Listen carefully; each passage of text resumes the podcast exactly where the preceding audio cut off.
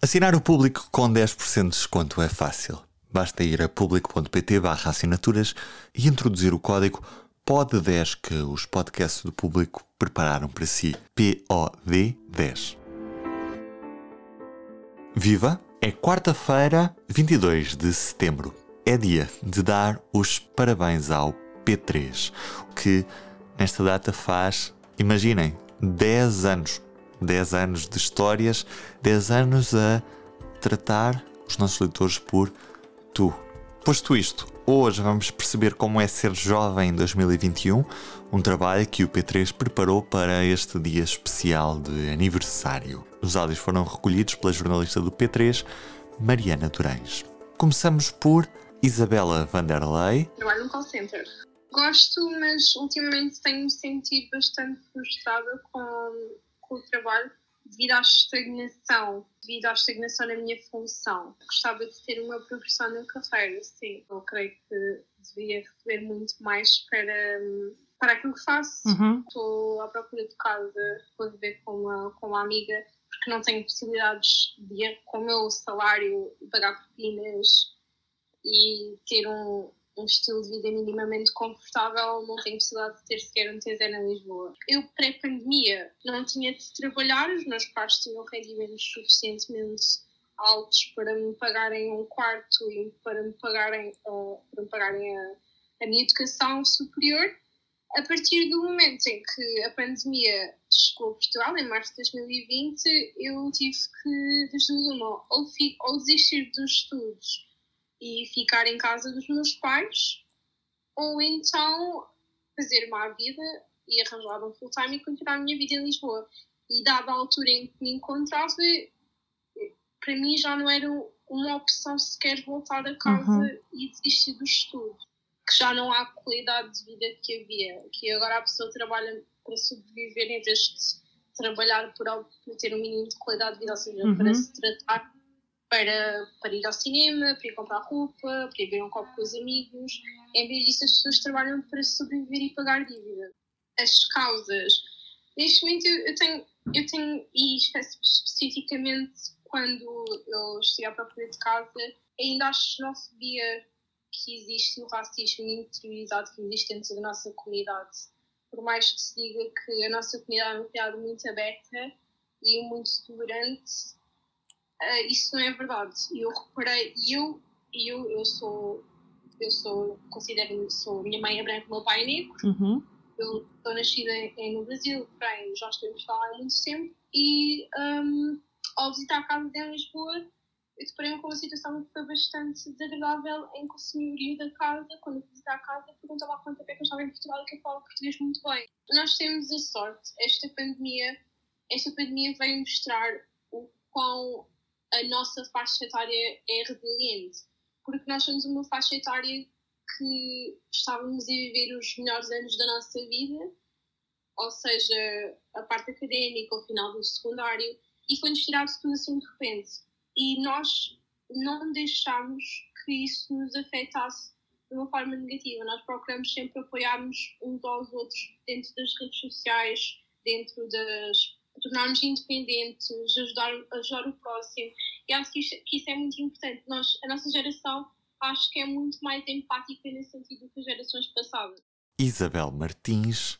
Eu acabo por estar num mundo um bocadinho diferente daquilo que, são os meus colegas de, da faculdade, não é? A maioria dos, dos estudantes de Direito que estão a sair da faculdade, nós somos imensos, um número brutal, e daquilo que sabemos, a maioria tem os primeiros anos de trabalho, principalmente para quem segue a carreira tradicional, não é? Eu não o fiz, mas para quem segue a carreira tradicional da advocacia, o caminho normal que se espera de quem vai para direito, é um caminho muito difícil e, e, é, e é preciso quase ter aqui uns primeiros 10 anos de carreira em que somos perto de explorados uhum. para, poder, para poder conseguir eh, alcançar, ir fazendo passos. Ou seja, eu, eu acredito mesmo que há muita gente da minha idade a sair da faculdade uh, e a passar uns anos mesmo muito difíceis no início. Ainda por cima, a maioria de nós é obrigada, e sabemos isso, não é? Ou a ficar na casa dos pais, ou, ou seja, há, nós temos aqui toda uma, uma dificuldade de, aqui na transição para, para a autonomia aquilo que recebemos impossibilita-nos de, de, nos tornarmos autónomos. A maioria de nós anda a correr e a tentar ser tudo e, eh, e temos que ir para a faculdade e temos que ser isto e temos que ser aquilo e ver quem é que entra na melhor empresa XPTO. Um, ou seja, anda muita gente a correr, a correr mesmo muito, mas ao mesmo tempo eu acho que a maioria de nós eh, mesmo os que andam a correr, não todos, mas acho que, acho que a maioria dos jovens anda a tentar perceber que, que tem mesmo que ter tempo para coisas boas para coisas que a vida não é só ser útil e, e ser o que corre mais rápido. Acho que a maioria de nós tem consciência de que, é preciso, que o inútil é mesmo importante, ou seja, só estarmos e podemos ler um livro, ou seja, eu acho que há muito esta. Acho que andamos todos a tentar equilibrar entre não correr demasiado e, uh, e termos tempo para coisas inúteis. Gil Ubaldo. Preocupa-me um pouco de tudo, né? Hoje, especialmente, preocupa-me o estado da cultura, preocupa-me o orçamento de Estado para a cultura, a falta de oportunidades, o, todos os artistas que não podem sequer ter uma carreira e que vivem a recibos verdes e, e tudo isso e preocupa-me como é que uma sociedade que se quer democrática não, não investe na cultura e, e na arte, sendo que é uma coisa tão formativa para toda a gente. Preocupa-me o desinvestimento no SNS, na, no ensino, a especulação imobiliária, a falta de residências estudantis, eu diria a falta de de apoio médico especializado a pessoas trans em Portugal, uhum. de termos tão poucas equipas em Portugal que não nos permitem ter um, um, acompanhamento continuado, que muitas vezes o acompanhamento é feito de uma forma brusca e pronto, somos tratados como, como doentes, né?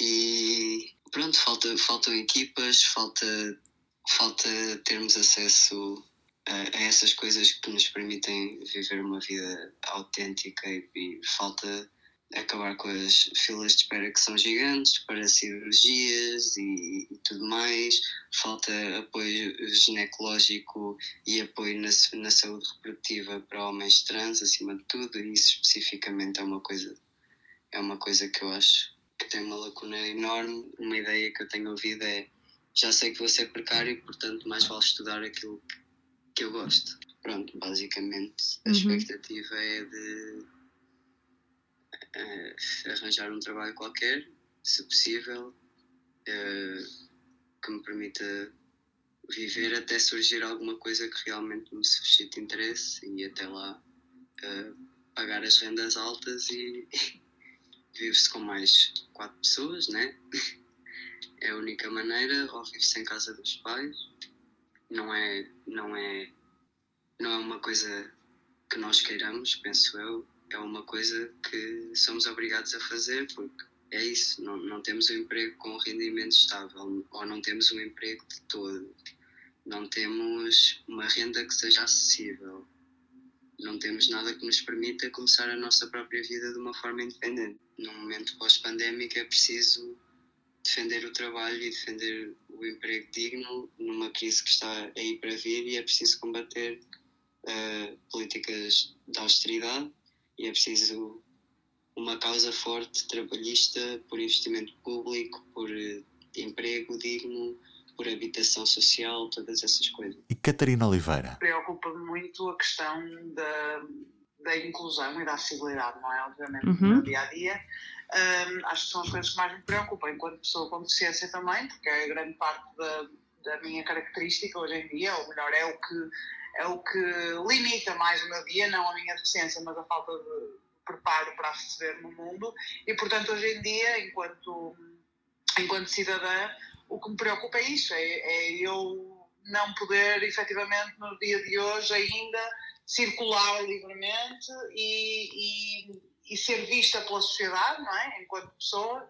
Um, da mesma forma que era vista enquanto pessoa sem deficiência. Eu nem sempre fui uma pessoa com deficiência, então é interessante eu, eu própria refletir sobre isto, porque eu sou uma pessoa com deficiência há 5 anos atrás e, portanto, se eu for pensar num espectro de 10 anos, eu durante 5 anos desses 10 anos fui uma pessoa sem deficiência e agora sou uma pessoa com deficiência. E eu própria, portanto, eu sou muito otimista, eu acho que nestes 5 anos já tenho visto bastante evolução, já vejo a pessoa com deficiência mais representada e mais ouvida e mais vista, mas mesmo assim eh, é preciso eh, não cair eh, na ilusão de que a pessoa com deficiência tem que estar efetivamente em todo o lado na sociedade e não só em ações pontuais, digamos assim. Estamos, estamos a estamos a entrar, já, já, estamos dentro de um ciclo de alguma precariedade, ou seja, acho que as pessoas cada vez menos também muitas vezes por força das circunstâncias desvalorizam o seu trabalho eh, eu própria vejo isso